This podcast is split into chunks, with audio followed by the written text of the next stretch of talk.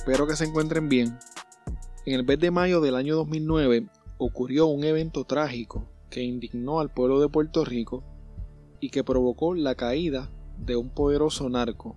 Hoy les voy a hablar de la masacre del barrio Pájaros. Hace algunos episodios atrás estuvimos hablando del narcotráfico en Puerto Rico y algunos de los capos más conocidos de nuestra isla. Como mencioné en el episodio 5 de este podcast titulado Narcos PR, entre paréntesis Alex Trujillo, la primera década del siglo XXI ha sido una de las décadas más violentas en la historia de Puerto Rico. El episodio de hoy no es la tercera parte de la serie Narcos Puerto Rico.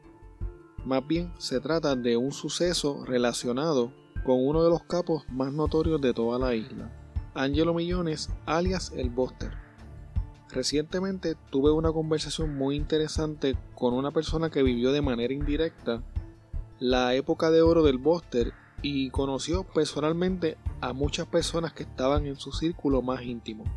En esta conversación hablamos de lo poderoso que era el Buster en la calle y de las reglas o el código de respeto que había en estos tiempos, específicamente cuando había una orden para asesinar a un rival. Irónicamente, una de estas reglas de oro que era el no atentar contra la vida de un rival si éste se encontraba junto a su familia o a sus hijos, una regla que era bastante respetada, fue ignorada por el propio Buster debido a su coraje y a su deseo de venganza por el asesinato de su amigo de la infancia y mano derecha conocido como el chino Valencia. Se dice que este evento fue el detonante que provocó la caída de Angelo Millones, ya que a los cuatro meses de este suceso fue arrestado y hoy en día cumple una cadena perpetua en una cárcel federal. Según me indicó una fuente anónima, Alexis Olivo, a quien le decían Alexis el Loco, fue en una ocasión a la casa de Chino Valencia cargando a su hija Adrielis de dos años de edad en sus brazos. Se dice que Alexis acostumbraba a usar a su hija de escudo. El chino tenía intenciones de matar a Alexis, pero no lo hizo por no querer matar a la niña.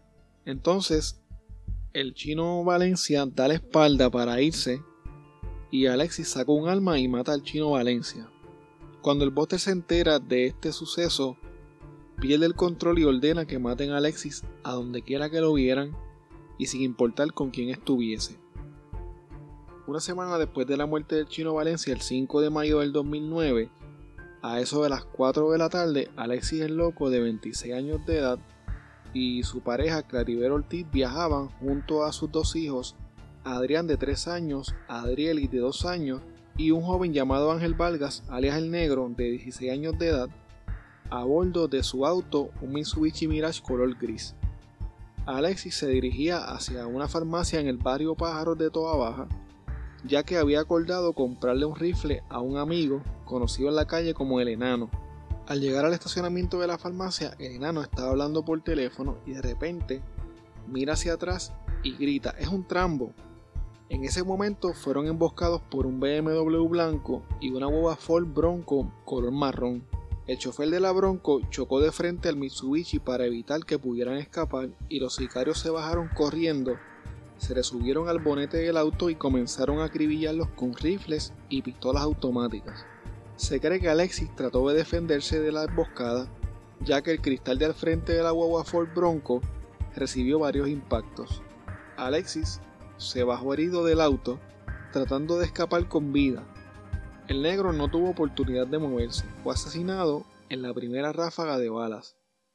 La niña Adrielis, de tan solo dos años de edad, fue acribillada y murió poco después en el centro médico de Río Piedras. Su hermanito Adrián, de tres años, resultó herido y su madre recibió un disparo en la pierna y fue golpeada por un auto mientras intentaba escapar. Los gatilleros alcanzaron a Alexis y los remataron en el suelo del estacionamiento de la farmacia.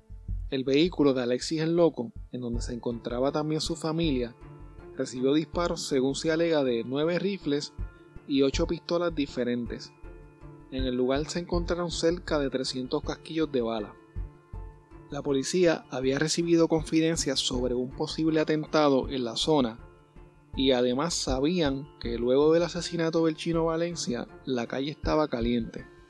Agentes de la policía llegaron al lugar justo cuando los gatilleros estaban rematando a Alexis.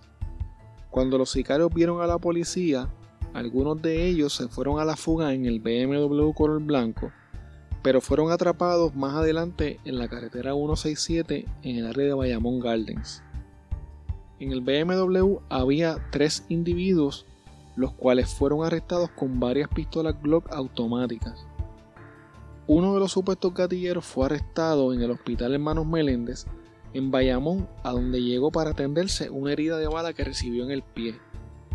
Uno de los sicarios, quien luego se convirtió en testigo estrella de la fiscalía, al recibir inmunidad total, declaró que él había matado a Ángel Vargas, alias el negro, de tan solo 16 años de edad. En su testimonio, el sicario y ahora testigo estrella de la fiscalía dijo lo siguiente. Me bajé del BM y caminé hacia el Mirage. Le disparé en la chola a Ángel y él cayó encima de los nenes que estaban detrás del asiento del conductor. Traté de sacar a los niños y es ahí cuando comenzaron a dispararle al carro. Me tuve que ir cuando rompieron a disparar porque me iban a matar. El testigo también declaró que salieron en el BMW para escapar del lugar y luego de varios viajes en calles cercanas los arrestaron en la carretera 167. Dijo además que su acompañante quería matar a uno de los policías que los iban a arrestar y que el conductor del BMW dijo que querían arrollarlo con su auto. Sin embargo, no lo hicieron y se bajaron del auto para ser arrestados. En Puerto Rico ocurren asesinatos y muertes violentas casi a diario.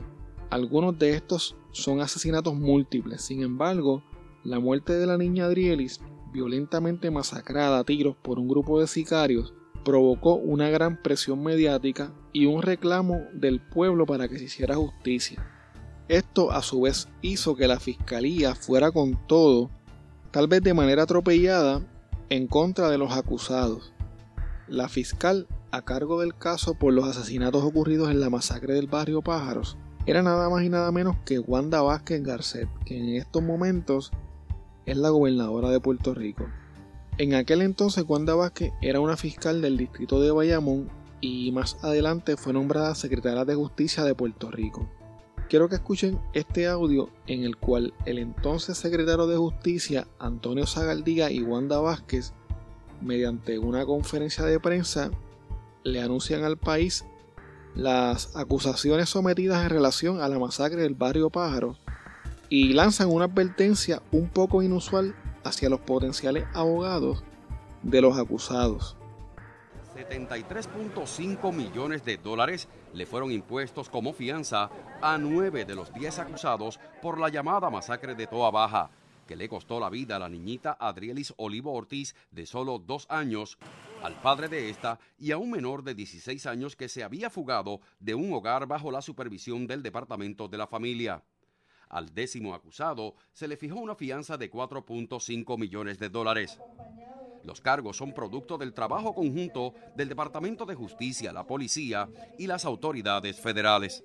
El sábado, en horas de la madrugada, eh, se radicaron 389 cargos por tres asesinatos en primer grado, dos tentativas de asesinato, conspiración y múltiples cargos bajo la ley de armas contra 10 gatilleros por la masacre de Tuabaja, ocurrido el pasado 5 de mayo. Todas estas personas a las cuales se les sometieron cargos son las personas eh, envueltas en el bajo mundo y más peligrosas que teníamos en el distrito judicial de Bayamón. Son 10 de las personas que mayor problema han traído a las autoridades y que han pretendido continuar sembrando el terror en esta jurisdicción. A los compañeros abogados, yo no les cuestiono que hagan su trabajo, porque yo fui abogado penalista por muchos años pero que piensen y que estén seguros que cuando vayan a visitar clientes sean clientes de verdad y que la gestión que vayan a hacer sea una, gestión legal y que no sea una gestión que pueda hallar en comisión de delito. Los que lo trataron de hacer, sabemos quiénes son y protejan su título, porque el título de un abogado que haga algo ilegal conlleva una acción disciplinaria y, el, y podría conllevar un desaforo más una acusación tanto federal como criminal. Los cargos fueron sometidos en tiempo récord gracias a las gestiones del Procurador General Obdulio Meléndez y la fiscal Wanda Vázquez. La jueza Rosa Juarbe impuso una fianza global de 666 millones, la fianza más alta jamás impuesta en la isla. La fiscalía acusó a cerca de 15 personas en este caso y utilizó el testimonio de la madre de la niña Adrieli y del testigo estrella a quienes se le dio inmunidad total a cambio de que cooperaran con las autoridades. Sus testimonios fueron utilizados como principal evidencia en este caso.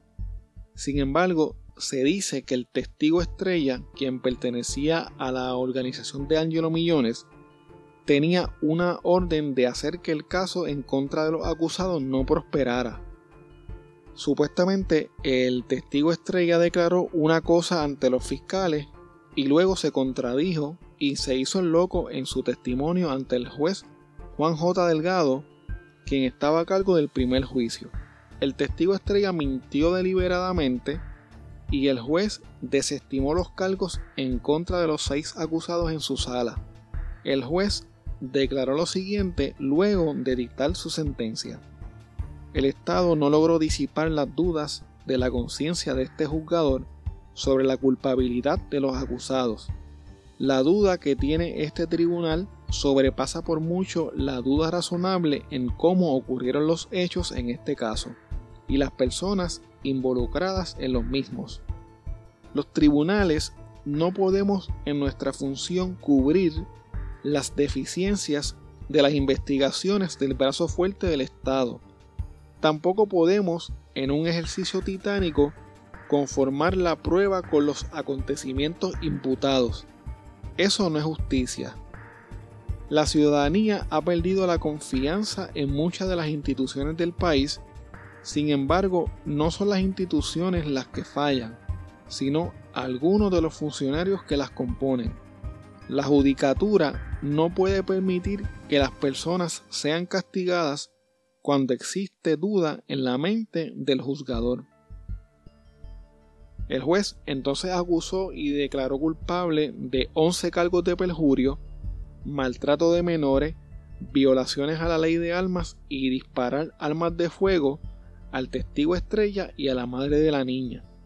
El juez dijo que el llanto de la mamá de Adrieli no lo conmovió, que ella se cantaba como la víctima, sin embargo, las víctimas fueron sus tres hijos.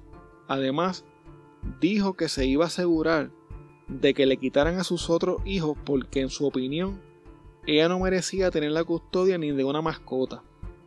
Molesta con la decisión del juez Delgado, la fiscal de distrito Wanda Vázquez dijo, si antes era difícil conseguir testigos, ahora será peor. Llegan como testigos y salen como acusados. Eso es terrible.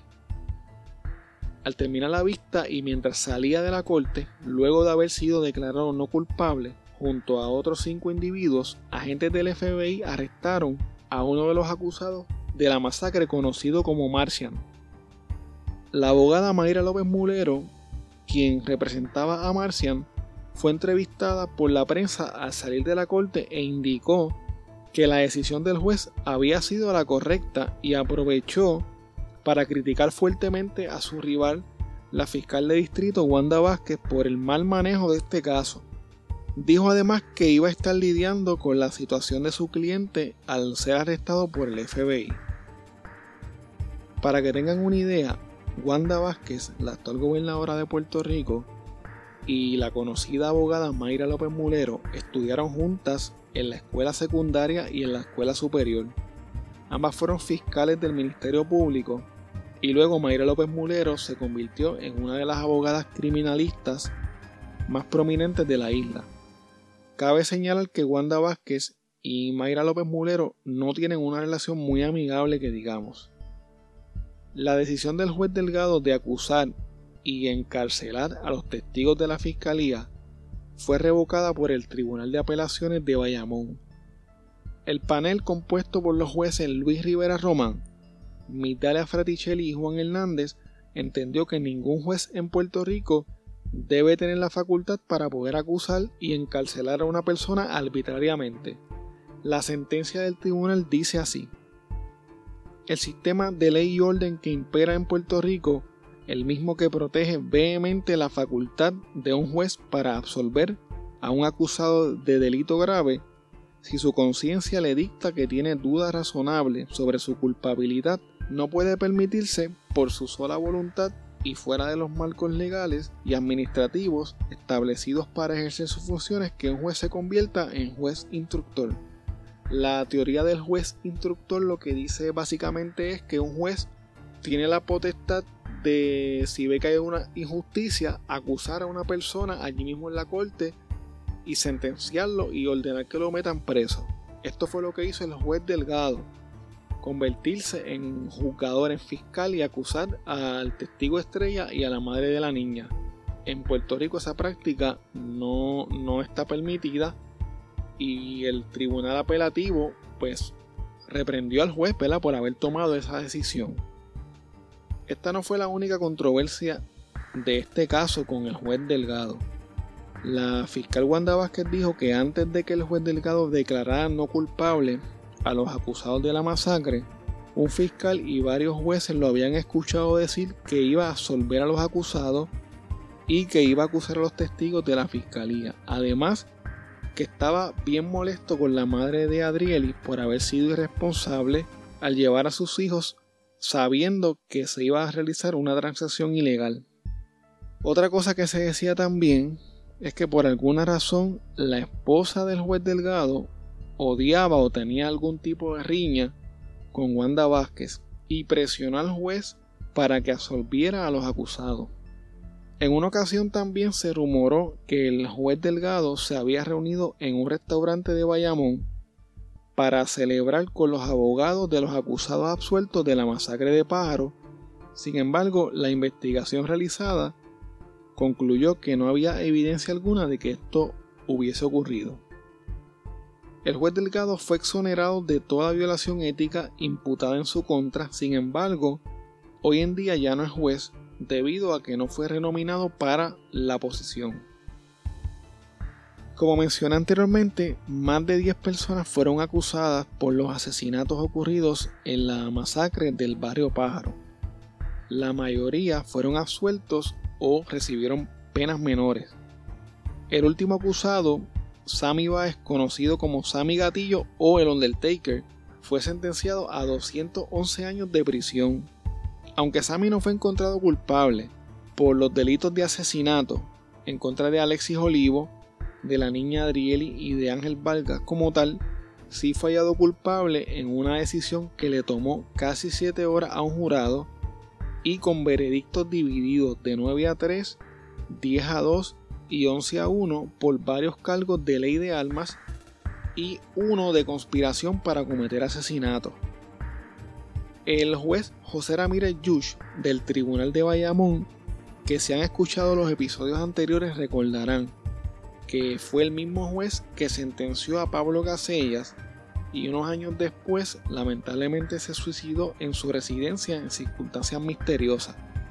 Pues este mismo juez le impuso una pena de 208 años por violaciones a ley de alma y 3 años por el delito de conspiración a Sammy Baez.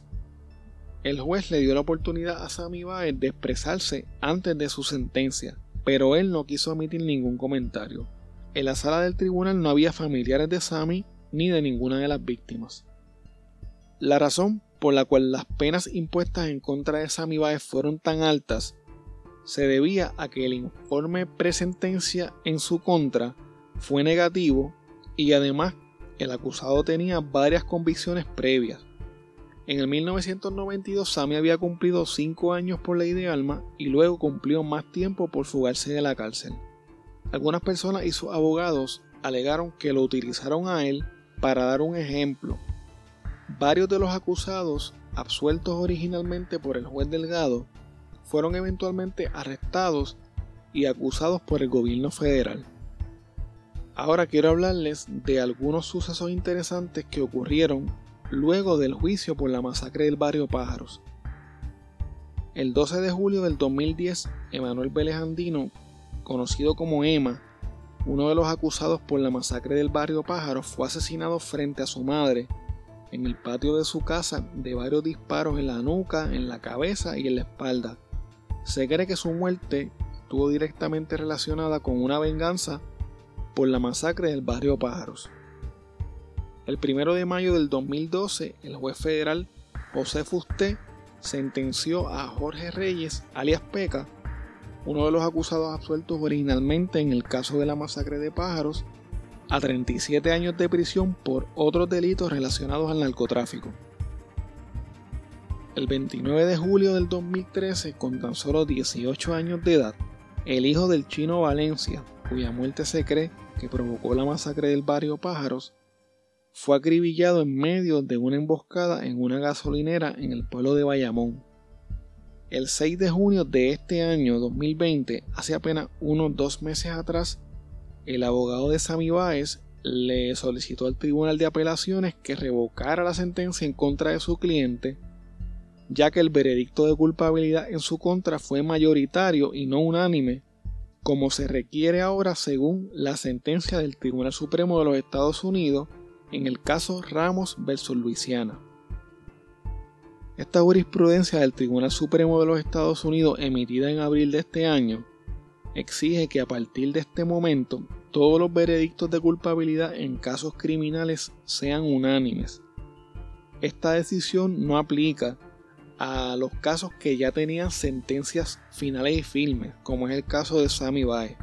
El abogado de Sammy Baez, Julio Gil de la Madrid, hace mención en su argumento como ejemplo del caso de Pablo Casella a quien se le otorgó un nuevo juicio este año por la misma razón.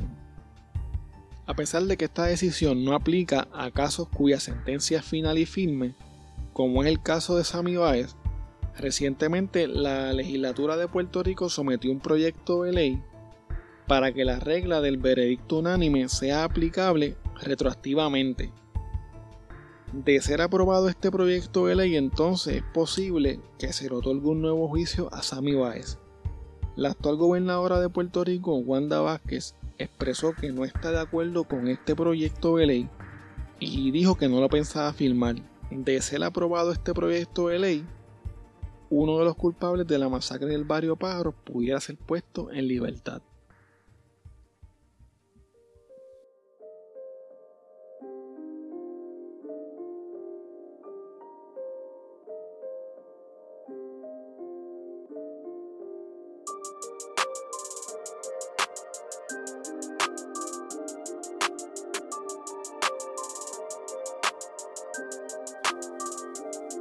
Bueno, hasta aquí el episodio de hoy. Recuerda que puedes contactarnos a través de crimepodpr.com. Síguenos en Facebook, Instagram y Twitter como CrimePodPR, en donde estaremos subiendo contenido relacionado a los temas con los que vamos a estar trabajando y sobre noticias de casos criminales principalmente. Recuerda también suscribirte a este podcast en tu aplicación favorita para podcast y compartirlo con las personas que conoces. También si puedes dejarme tu review en iTunes, te lo voy a agradecer, va a ser de mucha ayuda. Muchas gracias y hasta la próxima semana.